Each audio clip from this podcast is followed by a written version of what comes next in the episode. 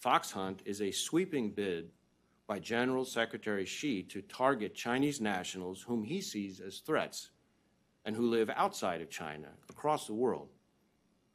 We're talking about political rivals, dissidents, and critics seeking to expose China's extensive human rights violations. Hundreds of these fox hunt victims that they target live right here in the United States, and many are American citizens or green card holders.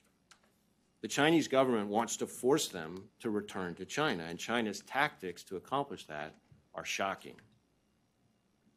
And what happens when fox hunt targets refuse to return to China?